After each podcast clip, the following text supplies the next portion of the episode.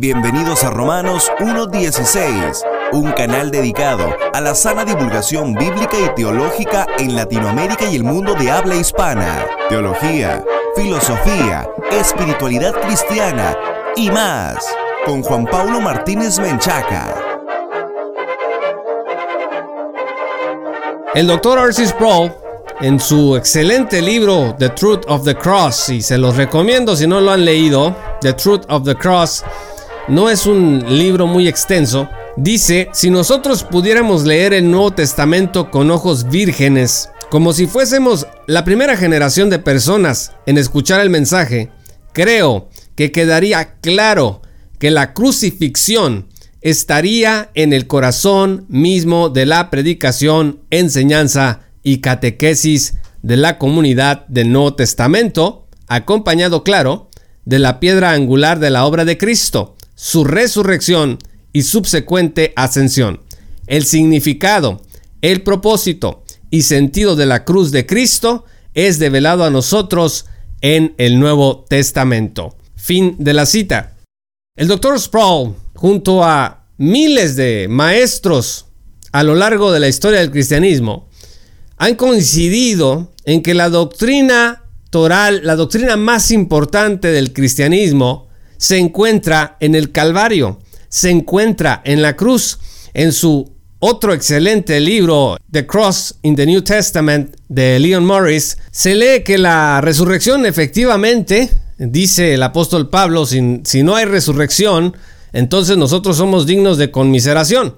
O sea, la resurrección es fundamental, como el doctor Sproul lo dice al final de su cita que acabamos de leer. Sin embargo, la resurrección es la prueba ya irrefutable de que lo que ocurrió en la cruz del Calvario es efectivo, es eficaz, es actual. Entonces, si la doctrina principal, la doctrina, la enseñanza principal que se encuentra en el Nuevo Testamento está en relación a la cruz, tenemos que averiguar qué significa la cruz de Cristo y esto nos va a llevar a nosotros a acercarnos a la doctrina bíblica de la sustitución penal. Me escribían recientemente que qué significaba sustitución penal. Miren, una enorme cantidad de ovejas de Cristo que no han sido intoxicadas por las falsas doctrinas en relación a la cruz, no identifica esta doctrina como sustitución penal, porque este es un término de la teología. Tú no vas a encontrar en ningún versículo de la palabra de Dios la palabra sustitución penal, la expresión sustitución penal. Cuando nosotros hablamos de sustitución penal, estamos hablando del el acto a través del cual Cristo se convierte en nuestro sustituto, tanto en su vida como en su muerte, vive una vida impecable delante de Dios y muere en la cruz en nuestro lugar para pagar por nuestros pecados. Esto es una imputación de la culpa nuestra en la persona de Cristo. Él padece los horribles efectos de la pena por el pecado de parte de Dios y entonces esa ira de Dios queda satisfecha. Y miren, cuando hablo de la satisfacción de la ira de Dios, no debemos nunca pensar en un Dios que está furioso, que está enojado y que quiere ver sangre para quedar satisfecho como ocurre con las tristemente populares películas de terror, donde un monstruo se traga por ahí a un ser humano y entonces sonríe y le corre la sangre por las entre las babas no tiene absolutamente esto nada que ver con el mensaje de la satisfacción de la ira de Dios. Cuando hablamos de satisfacer la ira de Dios, estamos hablando de una satisfacción de orden judicial, porque la ira de Dios es una ira judicial. ¿Y judicial qué significa? Significa que Dios otorga una ley, entrega una ley a la humanidad para que esta ley sea observada. Esa ley de Dios, dice el Salmo 19, versículo 7, es perfecta, restaura el alma, dice que este testimonio es fiel, hace sabio el ingenuo, dice que los preceptos de Dios del Señor, los preceptos de Jehová son rectos, alegran el corazón, el mandamiento de Jehová es puro, alumbra los ojos, y bueno, el Salmo 119 dice muchísimo más al respecto. Entonces, Dios al entregar esta ley, la da para que sea obedecida. Y la desobediencia a la ley pues merece la muerte, que es exactamente lo que ocurre desde el Edén, ahí en Génesis 3, y a lo largo de toda la escritura hasta que nos encontramos por allá en el capítulo 22 de Apocalipsis con la restauración de todas las cosas. Entonces, esto no es un invento de abogados, amigos.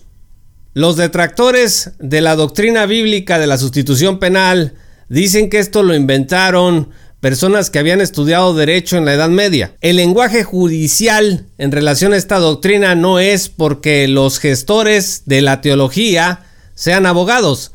Esto se debe a que el mismo Dios utiliza términos en su revelación que tienen que ver con leyes, con estatutos, con decretos. En las escrituras se habla claramente de pagar, un rescate, como podemos leer en Marcos capítulo 10, versículo 45, porque el Hijo del Hombre tampoco vino para ser servido, sino para servir y dar su vida en rescate por muchos. Cualquier exegeta medianamente entendido, pues tiene que reconocer que estamos aquí ante un lenguaje de pagarés, ante un lenguaje de transacciones legales que están sujetas a derechos que están sujetas también a obligaciones. Entonces es que en este sentido, en teología se ha hablado de sustitución penal, y quiero hacer aquí una breve aclaración. La sustitución penal no es una doctrina que haya inventado algún teólogo de la Edad Media como Anselmo, que dicen que él en Cur de Usomo pues estableció la sustitución penal la doctrina bíblica de la sustitución penal está en las Sagradas Escrituras. El mismo Leon Morris en su entrada en el diccionario Elwell Evangelical Dictionary, donde pone una entrada sobre las teorías de la expiación, él reconoce que la doctrina de la sustitución penal tiene un amplio apoyo en el Nuevo Testamento, pero además no se detiene a ver cuáles son los inconvenientes de esta doctrina de, manera sustancial, como lo hace con el resto de las teorías de la expiación, sino que únicamente dice que el problema que se encuentra con la sustitución penal es la manera en cómo la, la llegamos a presentar. O sea, Leon Morris dice, esta teoría que le dice esta doctrina bíblica de la sustitución penal está completamente llena de pruebas en el Nuevo Testamento y lo único que tenemos que hacer es tener cuidado cómo la presentamos. Y esto también lo ha dicho J. Packer y otros teólogos importantes porque efectivamente a veces presentamos esta doctrina de la sustitución que Cristo murió en nuestro lugar en la cruz para satisfacer la ira de Dios, la presentamos de una manera me parece que hasta brutal, la idea de extinguir la ira de Dios o la propiciación, que es otro término en el Nuevo Testamento, que infortunadamente algunas de las traducciones modernas lo han quitado y ponen en lugar de propiciación, ponen expiación, no significan lo mismo. La propiciación habla de extinguir la ira de Dios. Bueno, pues esta es una de las cosas que más enciende la ira de los teólogos posmodernos. Pero la Biblia dice, amigos, que el pecado desata la ira de Dios. Y si dijera otra cosa, nosotros lo creeríamos. Dice la escritura en Hebreos 10:31 que terrible cosa es caer en manos del Dios vivo. Y por eso Job se pregunta en el versículo 2 del capítulo 9, ¿cómo puede un mortal justificarse ante Dios? Y yo les pregunto a todos ustedes amigos, ¿cómo podemos nosotros estar en paz con Dios? ¿Cómo lo podemos lograr? Viviendo como Jesús vivió? Bueno, si ese es el caso, pues hay gente dentro del budismo, inclusive agnósticos que tienen una vida ética que se podría considerar irreprochable. Es más, la vida de Jesús, en este sentido, sigue siendo extraordinaria, pero la vida de Jesús no ofrece una paga por el pecado. Su rectitud de él, su impecabilidad, solamente salvaba a Jesús. Entonces Jesús tenía que dar su vida en rescate por muchos. Tenía que ser, escuchen, el cordero que quita el pecado del mundo. Jesús debía morir vicariamente en lugar de nosotros, sustitutoriamente. Sustitución penal. Solo así tendríamos la paz con Dios por medio de nuestro Señor Jesucristo. Vean ustedes Romanos 5.1. Y muy importante, Colosenses 2, versículos 13 al 15 dicen, mientras vosotros estabais muertos en los delitos y en la incircuncisión de vuestra carne, Dios os dio vida juntamente con Él, perdonándonos todos los delitos. Él anuló el acta que había contra nosotros, que por sus decretos nos era contraria, y la ha quitado de en medio al clavarla en su cruz. También despojó a los principados y autoridades y los exhibió como espectáculo público, habiendo triunfado sobre ellos en la cruz. Exactamente, mis amados hermanos. El acta de cargos que había contra nosotros, dice la escritura, era producto de nuestras transgresiones a la ley moral y ceremonial de Dios. Jesús, mediante su vida perfecta, de fiel cumplimiento a la ley divina, se constituyó como Cordero de Dios sin mancha. Juan capítulo 1 versículo 29 dice, al día siguiente Juan vio a Jesús que venía hacia él y dijo, He aquí el Cordero de Dios que quita el pecado del mundo. Y el versículo 30 continúa, Este es aquel de quien dije, después de mí viene un hombre que ha llegado a ser antes de mí, porque era primero que yo. Cordero de Dios que quita el pecado del mundo. Según estas escrituras, Jesús llevó consigo la maldición de la ley por imputación de nuestras injusticias y pecados en la muerte de cruz que voluntariamente padeció por nosotros. Entonces, amigos, la justicia perfecta de Cristo nos fue acreditada y el acta de decretos en nuestra contra fue abrogada, esto es, que quedó sin efectos, fue eliminada. Por eso el apóstol Pablo indicó que ya no existe más condenación para los que están en Cristo Jesús. Isaías 53 este relato extraordinario nos habla también de ello desde el Antiguo Testamento. Dice el versículo 4, ciertamente Él llevó vuestras enfermedades y sufrió nuestros dolores. Nosotros le tuvimos por azotado como herido por Dios y afligido, pero Él fue herido por nuestras transgresiones, molido por nuestros pecados. El castigo que nos trajo paz fue sobre Él, y por sus heridas fuimos nosotros sanados. Todos nosotros nos descarriamos como ovejas, cada cual se apartó por su camino, pero Jehová cargó en él el pecado de todos nosotros. Estamos hablando de muerte vicaria y sustitutoria, sustitución penal otra vez. Contra lo que puedan decir las novelerías teológicas de hoy, la muerte de Jesús, amigos, no fue incidental, la cruz de Jesús no es esencialmente símbolo del autoritarismo y la violencia romana. La cruz de Jesús se trata de la ira de Dios contra el pecado y el amor de Dios hacia el mundo pecador.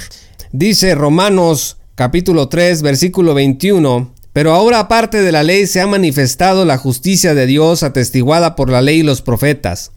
Esta es la justicia de Dios por medio de la fe en Jesucristo para todos los que creen pues no hay distinción, porque todos pecaron y no alcanzan la gloria de Dios, siendo justificados gratuitamente por su gracia, mediante la redención que es en Cristo Jesús. Como demostración de su justicia, Dios, escuchen, le ha puesto a él como propiciación por la fe en su sangre, a causa del perdón de los pecados pasados, en la paciencia de Dios, con el propósito de manifestar su justicia, en el tiempo presente para que Él sea justo y a la vez justificador del que tiene fe en Jesús. Esto no puede ser más claro, amigos. Segunda Corintios 5, versículo 18 y siguientes, y todo esto proviene de Dios, que nos reconcilió consigo mismo por medio de Cristo y nos ha dado el ministerio de la reconciliación que Dios estaba en Cristo, reconciliando al mundo consigo mismo, no tomándoles en cuenta sus transgresiones y encomendándonos a nosotros la palabra de la reconciliación. Así que somos embajadores en nombre de Cristo y como Dios os exhorta por medio nuestro, rogamos en nombre de Cristo, reconciliaos con Dios. Amigos, Dios estaba en Cristo reconciliando al mundo consigo mismo, no tomándole en cuenta sus transgresiones. Nosotros somos embajadores en el nombre de Cristo que debemos de llamar a la reconciliación. Esto fue Romanos 1.16 con Juan Paulo Martínez Menchaca. Únete como patrocinador y apoya la sana divulgación bíblica y teológica en América Latina. Búsquenos y síguenos en nuestro sitio web oficial, redes sociales y otras.